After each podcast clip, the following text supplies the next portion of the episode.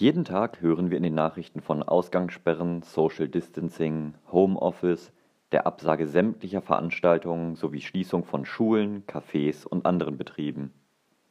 Vor einem Monat noch undenkbar, jetzt kann man es schon nicht mehr hören. Die Corona-Pandemie hat unseren Alltag verändert, wie es die meisten Menschen, besonders junge, noch nicht erlebt haben.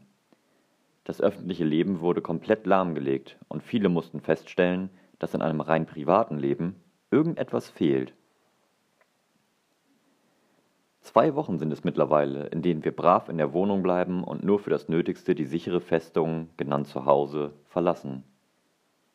Noch nie zuvor war uns jeder einzelne Schritt so bewusst und jeder Atemzug so kontrolliert. Was man nicht alles macht, um eine Pandemie einzudämmen. Und vor allem, um selbst gesund zu bleiben. Da ist Ellenbogendenken gefragt.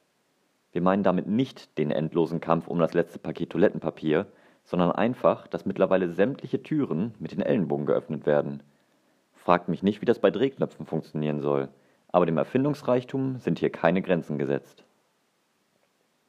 Die Möglichkeiten, sich zu Hause zu beschäftigen, sind so vielfältig wie noch nie.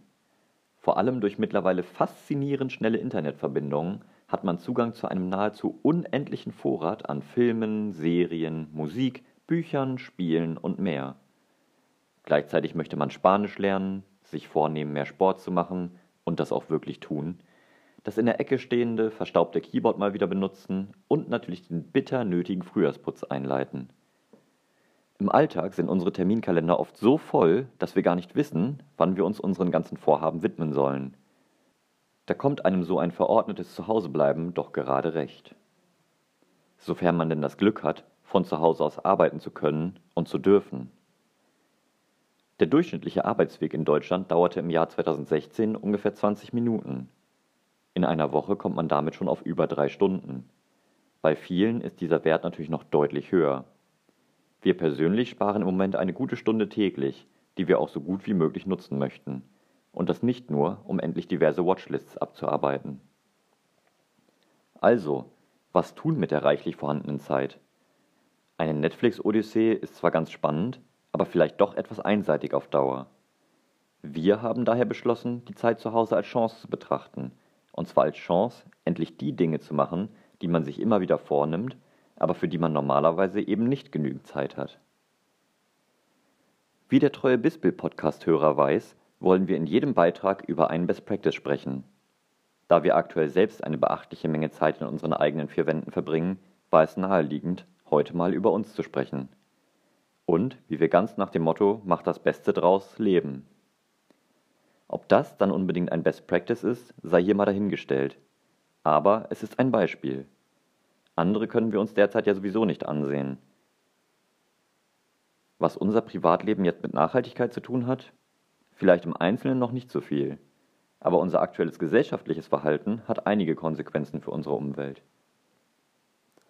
Städte wie Venedig, in denen man normalerweise im Pinguin-Modus durch die Menschenmenge watscheln muss, sind leergefegt keine Touristen, keine Kreuzfahrtschiffe, keine Gondoliere, die einem die lang erträumte romantische Bootsfahrt ermöglichen. Und als Konsequenz aufklarendes Wasser, durch das man die Algen und Fische sehen kann. Eine willkommene Abwechslung zur klassischen braunen Brühe, die normalerweise durch Venedigs Kanäle schwappt. Hier kann man sehen, was geschieht, wenn man der Natur nur ein bisschen mehr Freiraum zum Atmen lässt. Weitere wirklich spannende Bilder liefert die Raumfahrtagentur ESA, kurz für European Space Association. Und wenn wir spannend sagen, dann meinen wir Potzblitz, mein lieber Kokoschinski, lass uns das sofort auf Instagram, Facebook und Twitter teilen, spannend. Satellitenbilder zeigen Europa oder auch China von oben über das gelbe und rote Wolken ziehen. Diese Wolken stellen Stickstoffdioxidemissionen dar, die bei Verbrennungsprozessen entstehen, also durch Verbrennungsmotoren und Feuerungsanlagen für Kohle, Öl, Gas und auch Abfall. Müllverbrennung nennt man dann ganz freundlich thermische Verwertung, aber dazu in einem anderen Beitrag mehr. Hier nur so viel. Viel Stickstoffdioxid bedeutet nichts Gutes für Mensch und Umwelt. Es wirkt als starkes Reizgas auf die Lungenwege und kann zu Entzündungen führen. langfristig sogar Asthma, Herzinfarkte und Schlaganfälle fördern. Auf den Bildern der ESA sieht man nun diese gelben und roten Wolken im Januar, die sich bis Februar in hellblaue und gelbe Wolkenströme verwandeln.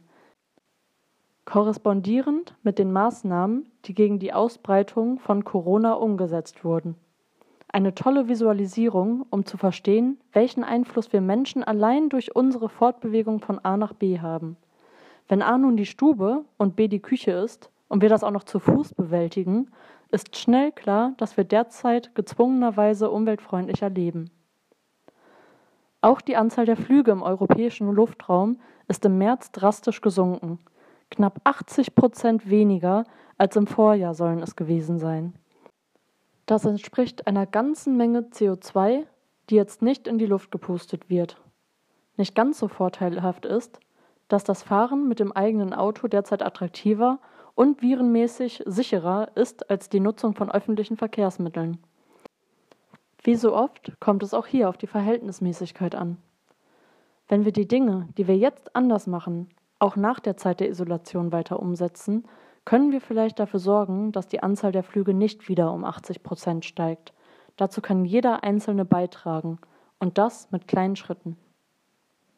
Wie bereits eingangs erwähnt, muss es dabei gar nicht immer zwingend um Nachhaltigkeit gehen. Jetzt ist die perfekte Zeit, sich neue Gewohnheiten anzueignen. Wir nutzen die Gelegenheit beispielsweise dazu, mehr Artikel für unseren Blog zu schreiben und haben diesen auch direkt in den Podcast verwandelt, den du gerade hörst und in dem jeder Blogartikel in Zukunft auch zu hören sein wird. Die Workshops von Perpetuum Mobility konnten nicht mehr in gewohnter Form stattfinden, also haben wir daraus Webinare gemacht. Und da gesellige Geburtstagsfeiern im Moment absolut nicht angesagt sind, man aber dennoch nicht alleine feiern möchte, haben wir uns zu virtuellen Videofeiern getroffen. Das war übrigens auch der Auslöser für Elisas One Day for You Idee. Zu Geburtstagen freut man sich immer riesig, von all den Menschen zu hören, die an einen denken. Ist dann aber auch schnell etwas enttäuscht, dass man sich nicht öfter Zeit füreinander nimmt. Treffen sind bei Freunden auf der ganzen Welt generell nicht so einfach. Das kennt man auch aus Zeiten ohne Corona. Da liegt es doch auf der Hand, sich mal eben zu einem Videochat zu verabreden. Nur fehlt dafür leider oft die Zeit. Darum die Idee, sich einen ganzen Tag nur für diese eine Sache freizunehmen. Wer hätte gedacht, dass man Socializing so effizienzoptimieren kann, hört man dann schnell mit einem guten Schuss Ironie von seinen Freunden, die sich gerade für einen 20-Minuten-Termin eingetragen haben. Wir hätten das vor ein paar Wochen noch nicht gedacht, aber die Freude war bei allen Beteiligten riesig. Es muss aber gar nicht mal so innovativ sein. Ändern kann man vieles. Zum Beispiel beim Mittagessen. Gekocht wird bei uns im Moment mindestens doppelt so oft wie zuvor, meistens mit viel Gemüse und vor allem frisch. Das spart Geld und ist gesund. Da auch das meiste Gemüse unverpackt erhältlich ist, sparen wir sogar an Verpackungen. Zusätzlich haben wir uns noch vorgenommen, mehr auf Saisonalität zu achten. Also machen wir mindestens einmal die Woche ein Gericht mit Gemüse aus dem Saisonkalender. Lebensmittel wegwerfen haben wir fast komplett eliminieren können. Der Terminator wäre stolz auf uns. Okay, um ganz ehrlich zu sein, die Weinflasche, die letztens aus dem Kühlschrank gefallen ist, gilt theoretisch wohl auch als verschwendet.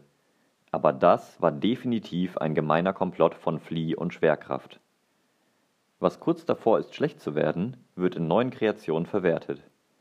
So gibt es mal Rotkohlreis, mal Essiggurken Salsa Salatdressing.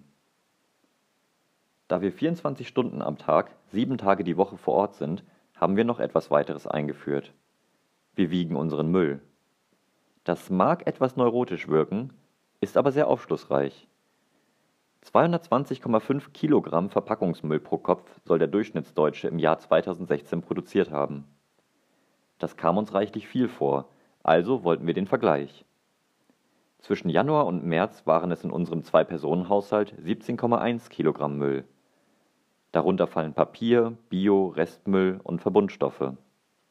Legt man da nochmal 10% drauf, weil wir ja nicht immer zu Hause sind, und rechnet es auf ein Jahr hoch, kommen wir auf 75,2 Kilogramm Müll. Immer noch zu viel, aber mit 37,6 Kilogramm pro Person ein guter Anfang. Dazu kommen bei uns dann noch alle Glasgefäße, die wir bisher nicht gewogen haben. Aber Platz nach oben ist ja immer. Im Endeffekt muss jeder für sich selbst herausfinden, wofür er seine neu gewonnene Zeit nutzen will. Ein Whiteboard mit seinen Zielen oder eine einfache To-Do-Liste kann dabei schon Wunder wirken. Was darauf steht, kann variieren. Vielleicht nutzt man die Zeit, um endlich den passenden Ökostromanbieter zu finden, sich beizubringen, wie man Hafermilch selbst herstellt oder den nächsten Urlaub an der Nordsee zu planen. Denn die Zeit nach Corona kommt bestimmt.